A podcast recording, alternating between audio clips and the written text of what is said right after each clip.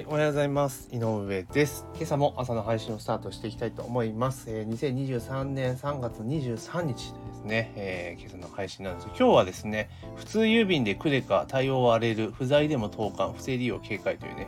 え、記事がありましたので、どうやらあのカードの切り替えカードをね、普通郵便で届けますよというね、記事がありましたので、それについてちょっとお話をしていきたいなというふうに思います。え、まずは、え、番組のね、フォローをぜひね、お願いいたします。番組のフォローをぜひお願いいたしますというところで、え、今、ポッドキャストで聞いてくださってる方なんですけれども、4月1日からですね、スタイフでの配信に切り替えます。ですから、えーおえー、ポッドキャストのね、概要欄には、えーと、スタイフのリンク貼っておきますので、ぜひね、スタイフの方をフォローお願いいたします。というところで、えー、今日はですね、普通郵便でクレカ対応割れると、不在でも投函、不正利用警戒というところで、要は、期限消える前にクレジットカードって新しいやつが来るじゃないですか。切り替えカードってやつですよね。で、それを大体受け取るときって、まあ、簡易書き留めみたいなので来るから、あの、本人、まあ、サインをしなければいけないし、で、大体初回かな？初回とかは、なんか郵便局取り行ったりとかしなきゃいけなかったりするじゃないですか。結構手間なんだけれども、まあ、更新カードが、その、届けるのをですね、その、簡易書き留めではなくて、もう普通郵便で送るぞというような流れになっているみたいなんですね。要は、結局、なんつうかな、その、行った時にいないとか あるじゃないですか。だからね、配達のリスコストとかってことを考えると、まあ、あの、カード会社側はね、えー、そこら辺をちょっと抑えたいのかなっていうところはあります。だから、今、三井住友カードが昨年の3月から更新カードの郵送方法を簡易書き留めが普通郵便に切り替えたというところですよね。これ、気づいている人と気づいてない人いるんじゃない？私も気づかなかったっすよね。うん。なですよね。でもやっぱり、不安っすよね。だってクレジットカードがポストに普通にポンって入れられるじゃないですか。だから、あの、あれですよね。今までだったら、例えば、その、カードって、あれじゃないですか、その、作るとポイントがもらえたりとか、あとはその、キャッシュバックサイトとかで、ね、クレジットカード作ればね、えいくらかアフィリエイト報酬が入るとかってあるじゃないですか。で、それで、ポイント目的でクレカ作って、で、年会費かからないやつとかね、作っている人とかって、まあ、ちょいちょいいたりするわけじゃないですか。で、その普段使っているクレカであれば、あの、更新時期が来たらわかるじゃないですか。あ、切り替えだと思って、まあ、切り替えようっていうのでなると思うんですけど、そうやってポイント目的でゲットしたカードって、で、しかも有効、あ、なんだ、えっと、あれですよ。年会費とはかからないものであったら、別にほっといてもいいじゃないですか。っていうのが、あの、無料でね、えー、無料じゃないや、その、なんつうか、普通郵便届き始めたら、あの、まあ、そこに住んでる時はいいですよ。だけど、引っ越しちゃったりとかした時って、これ結構怖えなと思うんですよね。で、簡易書き留めであれば、その、ね、住、本人確認っていうのが当然あるから、住所とかかあの、要は実際対面して渡すわけじゃないですか。だから、人が変わってたりとか、引っ越したりとかしてたらわかるわけですよね。あ、あの、宛先が変わっちゃってるわけだから。だから、あの、防げると。だけどこれ普通郵便だとポストにそのままストンと入っちゃうから、で、そういうカードが、まあ、ねえ、今のご時世考えたら結構リスクでしかないのかなと、個人的には思いますけどもね。うん。だから、あとはクレジットカード会社も、あの、過去、例えば2年間、更新前、えー、2年間に利用がなかった場合っていうのは、その、何らかの確認でもうそもそも更新カードを発行しませんよにするのか、した方がいいと思うんですけどね。うん。そうしないと、この普通郵便でやっていくっていうのはちょっとリスクが高いかなと。特に今みたいになんか結構もう、なもう日本って何でもそうなんですけど、もともとは性善説で成り立ってた国というか文化があるじゃないですか。だから何でもこういった制度って、あの、悪いことする人がほとんどいない前提で仕組みって作られてるんですよね。だけども今って時代が違うから、あの、ある意味性悪説で物事考えて作っていかないとリスクでしかないと思うんですよ。で、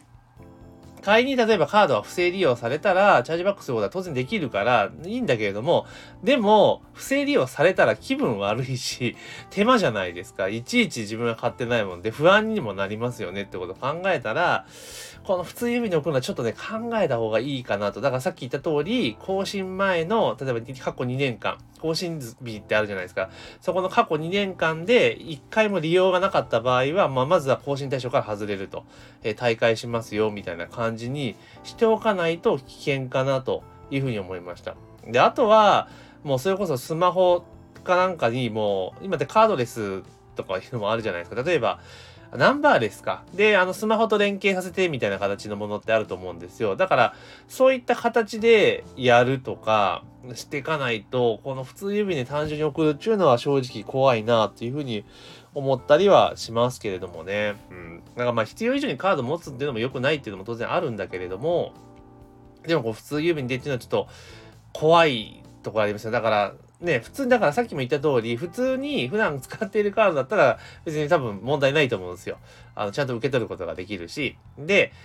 だけど、そのさっき言ったポイント目的でとかね、キャッシュバック目的で年会費かからないカードを作ったやつとかは結構リスクだなというふうにちょっと思ったりします。でももうポストに入るっていうのはちょっと怖いですよね。だって、あの、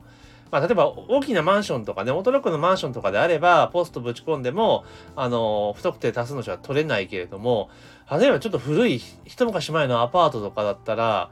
ポスト自体が、ね、外に露出してたりするじゃないですか。もちろんドアにポストが入るところもあるにせよ、そういうところに入れられちゃったら結構怖えよなっていうのはちょっと思ったりはしますけどね。まあ、だからこのクレジットカード自体の、例えばあとは、あれですよね、その、あの、なんていうかな、あらかじめどうせパスワードとか暗証番号設定するじゃないですか。だから、例えばクレジットカードをポストで送ると。で、その状態のまんまでは、あの、使えない形にしておいて、要はアクティベートしてくださいっていう作業をはま、かませば別にいいかなって気するんですよ。要はカードだけ持って帰っても別に使えないと。だからその、えー、アクティベートがされない限りは、あの、そのカードっていうのも普通のプラスチックのあれですよ、みたいな感じ。だから送られてきたら、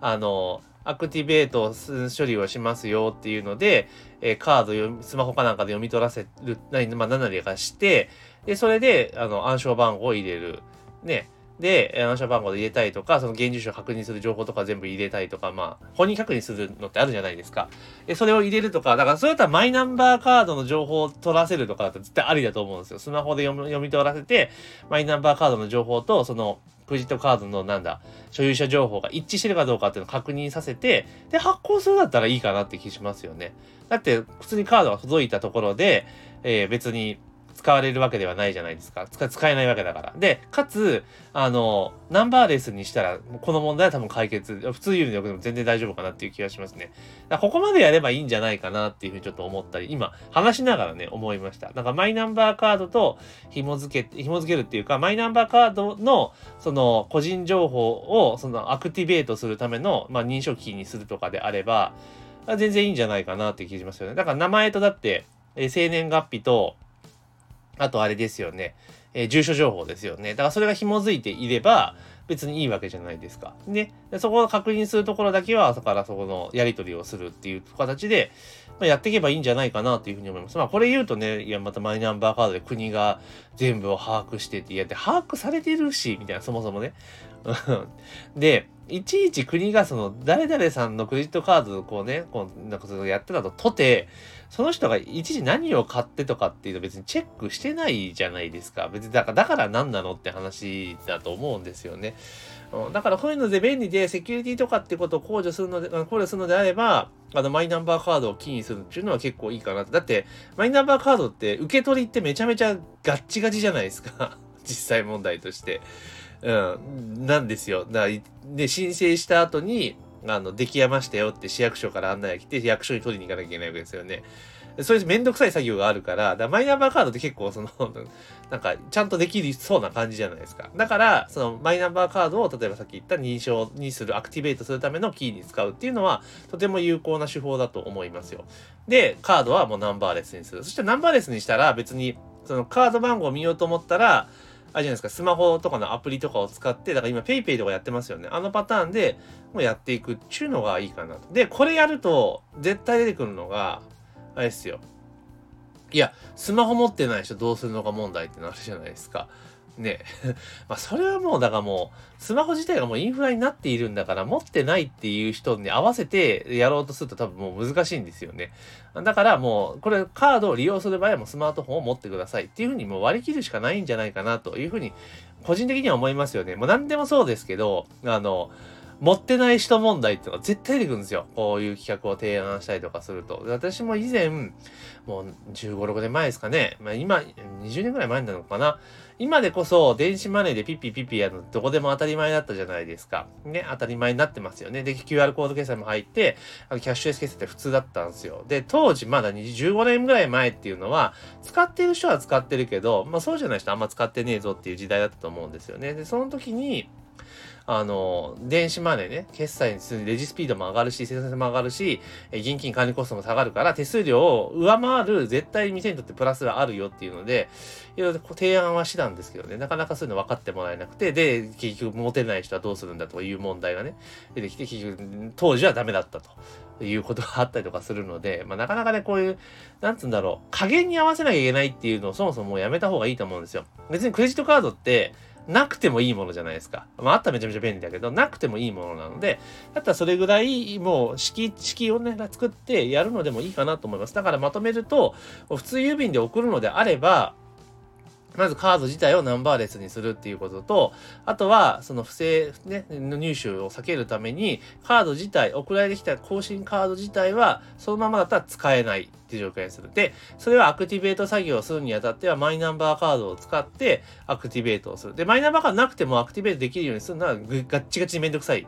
あの、認証仕組みにしとくと。マイナンバーカード持たなきゃいけないよ、みたいな感じにするのがいいかなというふうに思います。そして、レバーで別に、あの、普通郵便届いて、あの、ポイント目的でね、年会費無料のカード作ってて、全然使ってなくて、それ持ってることすら忘れてるカードが、引っ越した後に届いたとしても、別にそれはリスクにならんのじゃないかな、というふうに思いました。というところで、まあ、普通郵便のこれから郵送ってね、現状のままだったら絶対やめた方がいいかなって個人的に思いますけど、さっき話した、あの、ナンバーレスにしてアクティベート機能、マイナンバーカードを絡めたアクティベート機能なんかを導入すれば、まあいいんじゃないかなというふうに思いました。というところで今日はですね、普通郵便でクレカ対応割れる、不在でも投函、不正利用警戒というね、えー、時事通信の記事がありましたので、それについてちょっと思ったことをお話しさせていただきました。ぜひね、えー、番組のフォローをお願いいたします。またね、4月1日からスタイフのみの配信に切り替えますので、ぜひね、ポッドキャストで聞いてくださっている方は、えー、スタイフの、えー、アカウントのフォローをお願いいたします。というところで本日の配信は以上とさせていただきます。だきます。